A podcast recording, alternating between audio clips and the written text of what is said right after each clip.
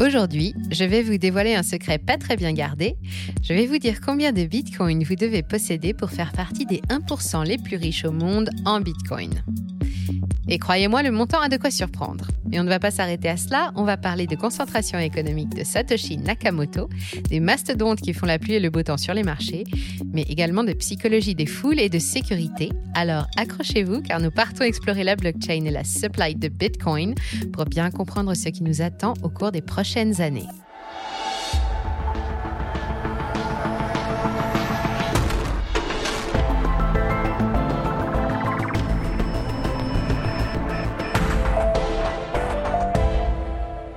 Tout d'abord, il faut rappeler que le nombre total de Bitcoin, ou la supply, est limité à 21 millions. À l'heure actuelle, le nombre total de Bitcoin minés qui circulent sur le réseau est d'environ 19 millions. On estime qu'en 2032, 99% du nombre total de Bitcoin aura été miné. En partant du principe que la totalité de la supply ait été émise, et en se basant sur le nombre de 7 753 000 terriens, on peut déjà dire que le nombre maximum de bitcoins disponibles par habitant sur cette terre est de 0,0028 bitcoins, soit 280 000 satoshi. Pour vous donner une idée, cela représente environ 60 euros au cours actuel de bitcoin. Si vous possédez au moins 0,28 bitcoin, vous ferez donc forcément partie des 1% de la population mondiale détenant le plus de bitcoin.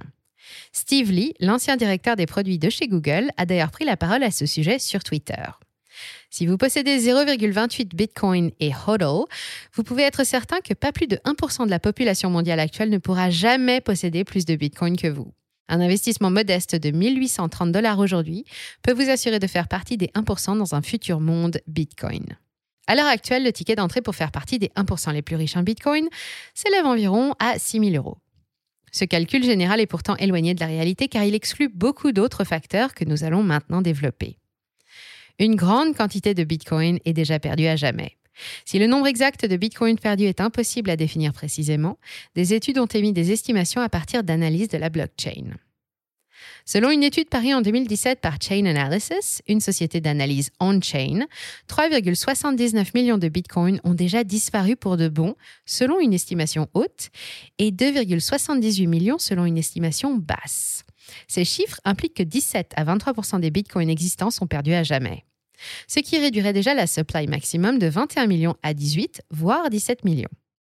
Les conclusions de Chain Analysis reposent sur une analyse empirique détaillée où sont enregistrées toutes les transactions en Bitcoin, mais celle-ci date déjà d'il y a 5 ans. D'après un article plus récent du Wall Street Journal publié en 2019, ce serait près de 20% des bitcoins qui seraient définitivement perdus. Les raisons de ces pertes sont avant tout liées aux erreurs humaines et non à la technologie blockchain qui, elle, est immuable. L'individu est le seul maître de ses bitcoins s'il perd sa clé privée ou effectue une transaction erronée, alors ces bitcoins sont définitivement perdus. Il arrive également que des bitcoins soient perdus lorsqu'un propriétaire décède sans avoir partagé sa clé privée ou sans s'être assuré que sa clé puisse être récupérée un jour par un tiers. Peu importe le montant que vous détenez sur vos portefeuilles, pensez à bien vous préparer à ce cas de figure en préparant un testament ou en communiquant votre clé à un proche de confiance. De nouveaux wallets ont également intégré des fonctionnalités pour transférer vos cryptos actifs automatiquement en cas d'inactivité prolongée du portefeuille. On citera par exemple l'entreprise française Zengo. À l'avenir, d'autres bitcoins seront perdus, mais le taux de disparition tend tout de même à diminuer peu à peu, principalement en raison de l'augmentation du prix de bitcoin qui pousse les gens à être de plus en plus vigilants vis-à-vis de leurs actifs numériques. On notera également une prise de conscience grandissante quant au risque de perte au vu des nombreux cas de pertes qui font la une des médias.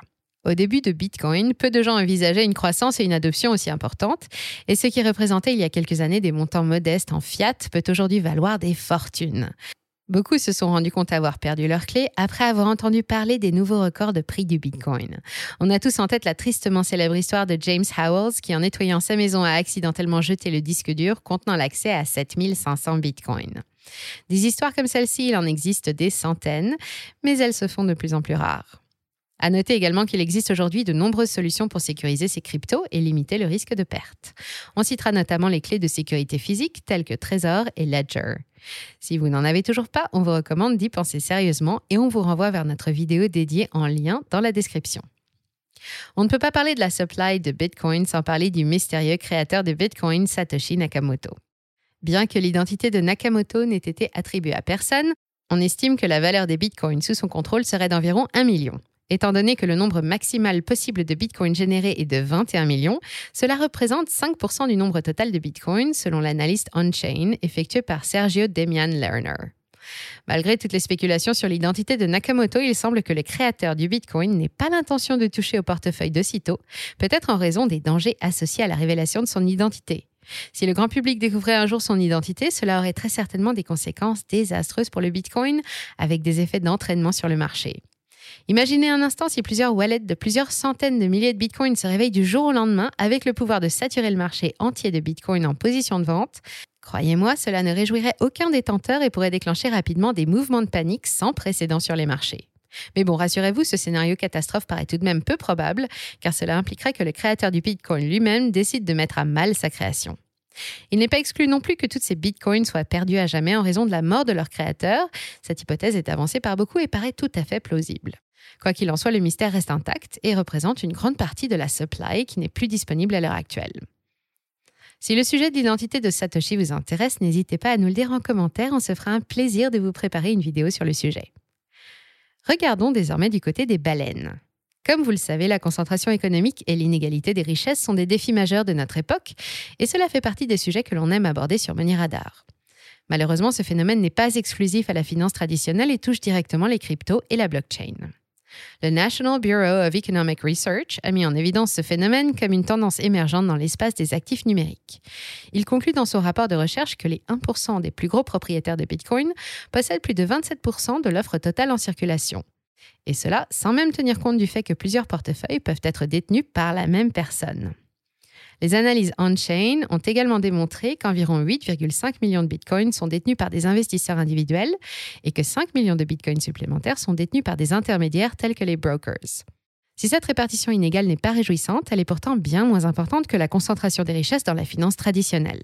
Pour rappel, 1-2% des plus riches détiennent plus de 50% de la richesse mondiale et une quelques dizaines d'entreprises ont la main mise sur plus de 50% de l'économie mondiale. BlackRock et ses 10 trillions d'actifs sous gestion font partie de ces mastodontes et vous connaissez déjà l'histoire, nous en avons déjà parlé dans plusieurs vidéos.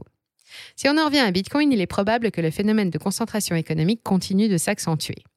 En effet, les périodes de crash bénéficient davantage aux riches baleines et aux acteurs institutionnels qui profitent de la forte volatilité et de FUD pour consolider leur position. Tandis que les particuliers plus sensibles aux brusques variations de marché et aux nombreuses campagnes médiatiques annonçant encore une fois la mort de Bitcoin sont plus à même de commettre des erreurs en essayant de timer le marché en vendant des points bas. Les brokers font partie des premiers business à qui la crise profite. L'ennemi du broker, c'est le calme et la stabilité des marchés. Plus les volumes sont élevés, à la vente comme à l'achat, et plus les brokers vont générer des revenus grâce aux spreads et autres frais de transaction, qui représentent la grande majorité des revenus générés. Cela représente par exemple plus de 87% des revenus de Coinbase. Prenons l'exemple de Binance. Le broker a généré 5,5 milliards de revenus en 2020 pour 21,5 millions d'utilisateurs. En 2021, pour à peine 28 millions d'utilisateurs, l'entreprise a généré presque 4 fois plus de revenus que l'année précédente, soit 20 milliards de dollars en raison de la forte spéculation ayant poussé les prix vers le haut. Mais au-delà des acteurs bien établis du monde de la crypto tels que MicroStrategy, Grayscale ou Galaxy qui possèdent à elles seules plusieurs centaines de milliers de bitcoins, le bitcoin intéresse désormais des pays et des mastodontes de la finance traditionnelle qui intègrent de plus en plus les actifs numériques dans une stratégie de diversification. Certaines entreprises telles que Tesla l'ont d'ores et déjà intégré dans leur balance, tandis que des banques privées et des hedge funds tels que Goldman Sachs déploient progressivement l'infrastructure pour permettre à de gros investisseurs d'entrer sur les cryptoactifs. Et c'est là qu'intervient la théorie des jeux que nous avons développée dans un épisode spécial que nous vous invitons à regarder à la fin de cette vidéo. Un autre point qu'il est intéressant de souligner est le fait qu'il est impossible pour tous les millionnaires de la planète de posséder un Bitcoin entier. On estime à 46 millions le nombre de millionnaires dans le monde et il n'y aura jamais plus de 21 millions de Bitcoin. Si chaque millionnaire se partageait équitablement l'offre maximale de Bitcoin, il disposerait de 0,45% Bitcoin chacun. Vous l'aurez compris, en additionnant tous ces paramètres, le nombre de bitcoins accessibles au commun des mortels est bien plus réduit que la supply théorique de 21 millions. À cela s'ajoutent de fortes dynamiques de concentration économique avec des acteurs qui accumulent au fil des années, contribuant à renforcer les inégalités. Il n'y a pas de Bitcoin pour tout le monde et ça, de nombreux acteurs institutionnels et particuliers l'ont très bien compris. Beaucoup ont alors adopté la stratégie la plus simple à mettre en œuvre qui peut pourtant s'avérer difficile à maintenir au niveau psychologique sur le long terme. Vous la connaissez tous, fin du suspense, il s'agit bien du HODL, Hold on for dear life, traduction, ne pas vendre comme si votre vie en dépendait. Pour illustrer ce phénomène, il suffit de jeter un œil sur la HODL Wave Chart de Bitcoin qui représente le nombre de wallets n'ayant effectué aucune transaction sur plusieurs échelles de temps. Sur ce graphique fourni par Glassnode, 1 à 2 ans d'inactivité sont représentés en jaune et plus de 10 ans d'inactivité en violet. Le constat est sans appel.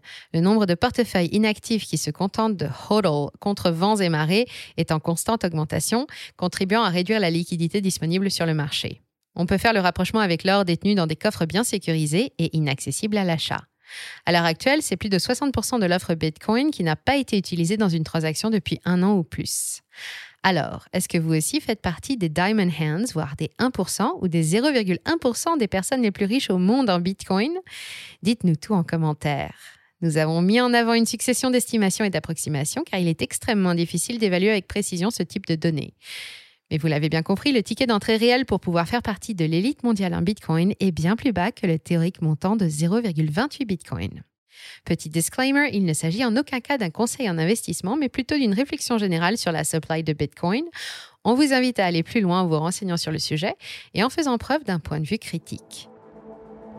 Merci d'avoir suivi cet épisode jusqu'au bout. Si ça vous a plu, on compte sur vous pour le partager autour de vous, laisser un like ou une bonne note et vous abonner pour être informé des prochaines sorties. Et moi, je vous dis à très bientôt sur Money Radar.